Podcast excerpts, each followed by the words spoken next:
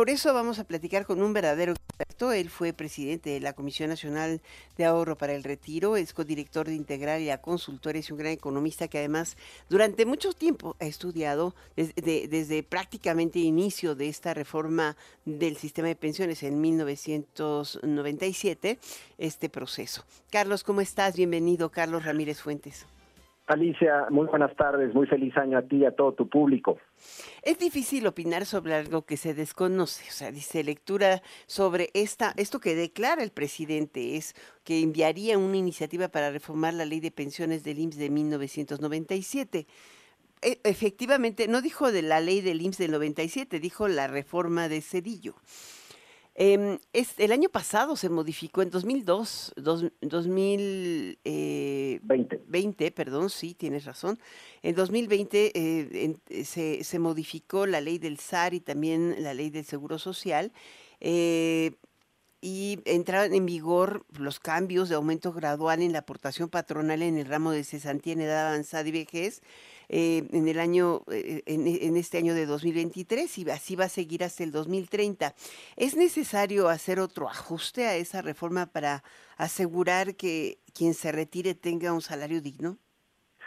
Mira, Alicia, eh, a ver, si, si somos puristas en lo que tiene que ver con las pensiones en México, por supuesto hay espacio para mejorar, por supuesto es indispensable, necesario pensar en eh, reformas adicionales a la del 2020. De hecho, en el 2020, cuando se aprobó esa reforma, muchos dijimos que era una reforma insuficiente, incompleta y que solo atendía una parte del problema, una parte importante, y hay que darle, eh, digamos, crédito a, esa propuesta porque logró eh, aumentar el monto de ahorro que se destina a las AFORES a través de un proceso gradual de aportaciones digamos que año con año se van a ir incrementando, pero en su momento se dijo, pues no es suficiente.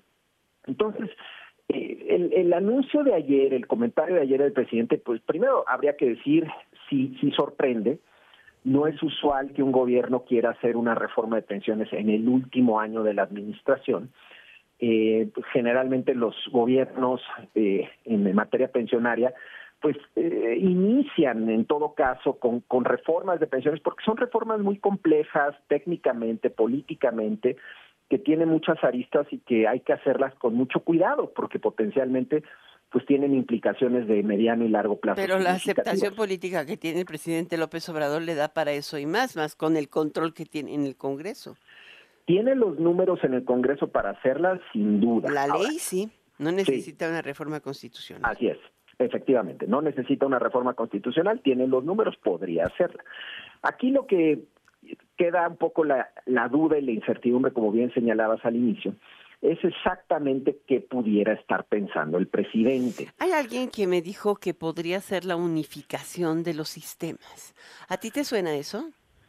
Mira, en efecto, como también bien señalabas, los trabajadores afiliados al IMSS, es decir, los trabajadores que cotizan del sector privado, esos tienen un sistema y eh, que están en las AFOS. Los trabajadores al servicio del Estado, al ISTE, tienen un sistema distinto en el sentido de que sí cotizan a las AFORES, pero cotizan bajo reglas un tanto distintas a las de los trabajadores afiliados al IMSS. Entonces, bueno, una opción, como tú bien mencionas, es que pudiera estar pensando en unificar los criterios de ambos sistemas. Pero eso, eh, Alicia, se dice muy fácil, pero en realidad supone una enorme complejidad. Y, y, y, solo te doy un dato de por qué es tan complejo. En la reforma del 2020 de los trabajadores del sector privado, se determinó que se iban a elevar las aportaciones ocho puntos porcentuales, un punto porcentual por año del salario de los trabajadores, pagado por el patrón a lo largo del periodo 2023 hasta el 2030. ¿Ok? Eso está en vigor. Si se quisiera replicar algo parecido para los trabajadores del ISTE, ¿quién pondría el dinero? El Estado, pues es su patrón. pues sí, nada más que el Estado no Depende del presupuesto público no tiene dinero, ya estamos en una situación crítica en términos fiscales porque estamos gastando eh, dos billones de pesos este 2024 en materia pensionaria y el gobierno no tiene dinero para aumentar las aportaciones de los trabajadores ISTE. Entonces, pensar en la unificación realmente me parece que no es lo que trae en mente el presidente. Eh, me parece que el presidente pues eh, un poco está considerando, bueno, primero es año electoral, no perdamos eso de vista. Eh, pudiera estar eh, pensando en revertir algo de la reforma del 2007. Pero entonces quebraría más al Estado. Bueno, en el corto plazo no, en el mediano y largo plazo sí. Si salimos de Guatemala para entrar a Guatepeor. Sí, Sí, sí, Alicia, el problema de las pensiones, y eso es por lo cual es muy importante eh, tener mucho cuidado, es que, eh, vamos a llamar, puede haber un efecto de corto plazo benéfico, en donde todo mundo dice, híjole, qué buena reforma porque me benefició de corto plazo, pero de mediano y largo plazo quebrar las finanzas públicas. Entonces, el, el asunto aquí es ¿Qué, eh, ¿Qué riesgos veo yo en esto? Me parece que el momento político no es el adecuado para hacer una ¿Te reforma. ¿Te parece que escuchemos lo que dijo el presidente para que no tengamos duda en lo que adelante, escuchamos? Por favor. Antes de que yo termine mi mandato, voy a enviar una iniciativa de reforma al artículo 123 de la Constitución para que se establezca que nunca jamás va a aumentar el salario menos que la inflación. Vamos a revisar la contrarreforma laboral de Cedillo, la de las pensiones, porque es completamente inhumano que un trabajador después de 30 años de estar laborando, cuando termina ni siquiera recibe su salario cuando estaba en activo, sino la mitad.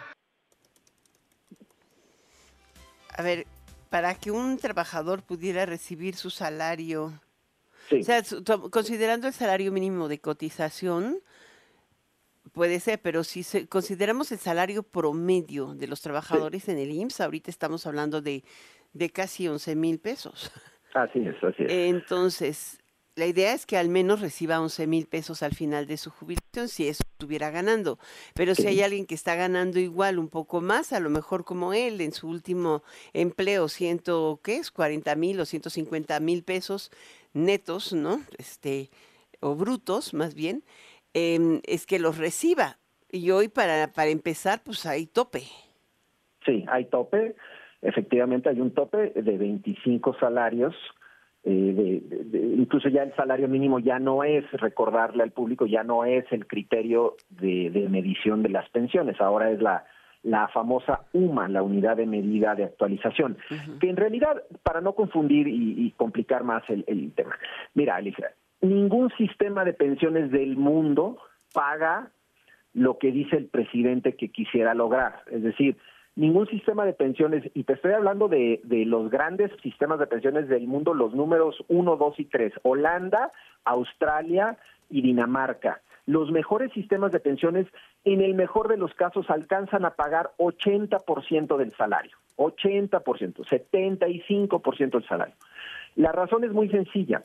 Para poder alcanzar una tasa de ese tamaño, una pensión tan, tan generosa, uno tendría que ahorrar arriba del 25% de su salario toda su vida laboral, toda. Eso no ocurre en ningún lado.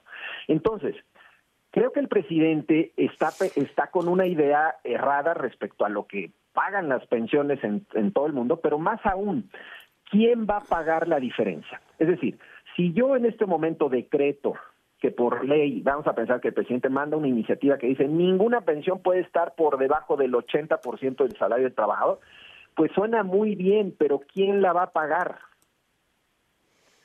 Esa es la gran pregunta y la interrogante. Y ese es el riesgo de que una iniciativa mal pensada, cortoplacista... O sea, ¿tú crees que existe el la pretensión de regresar al esquema de un solo fondo y no tener cuentas no creo, no me parece, Alicia, no me parece que ese sea lo que tampoco trae el presidente en la mente. Aunque lo dijo ayer, no creo que eh, estaría, digamos, llegando a ese grado de revertir eh, a las afores, tomar el dinero que manejan, seis billones de pesos, y, y, empezar de nuevo, como lo hizo Argentina y Bolivia hace un poco más de una década. No creo que ese sea el objetivo del presidente. Yo lo que me temo, lo que me preocupa, porque debo decir, me preocupa esta declaración del presidente, es que pudiera estar pensando hacer algo para los trabajadores al servicio del Estado. Esa es mi opinión también, sí. Y el problema de eso, reitero, es si tú quieres elevar las pensiones de los trabajadores al servicio del Estado, que es un legítimo y genuino eh, digamos, eh, deseo, el problema es quién paga la diferencia, quién paga el monto adicional de pensión. Ay, Carlos, vamos a tener que tener, vamos a, debemos tener varias reuniones para platicar, de esto, porque nos deja, es, es, es, sí ha generado una fuerte reacción esta decisión.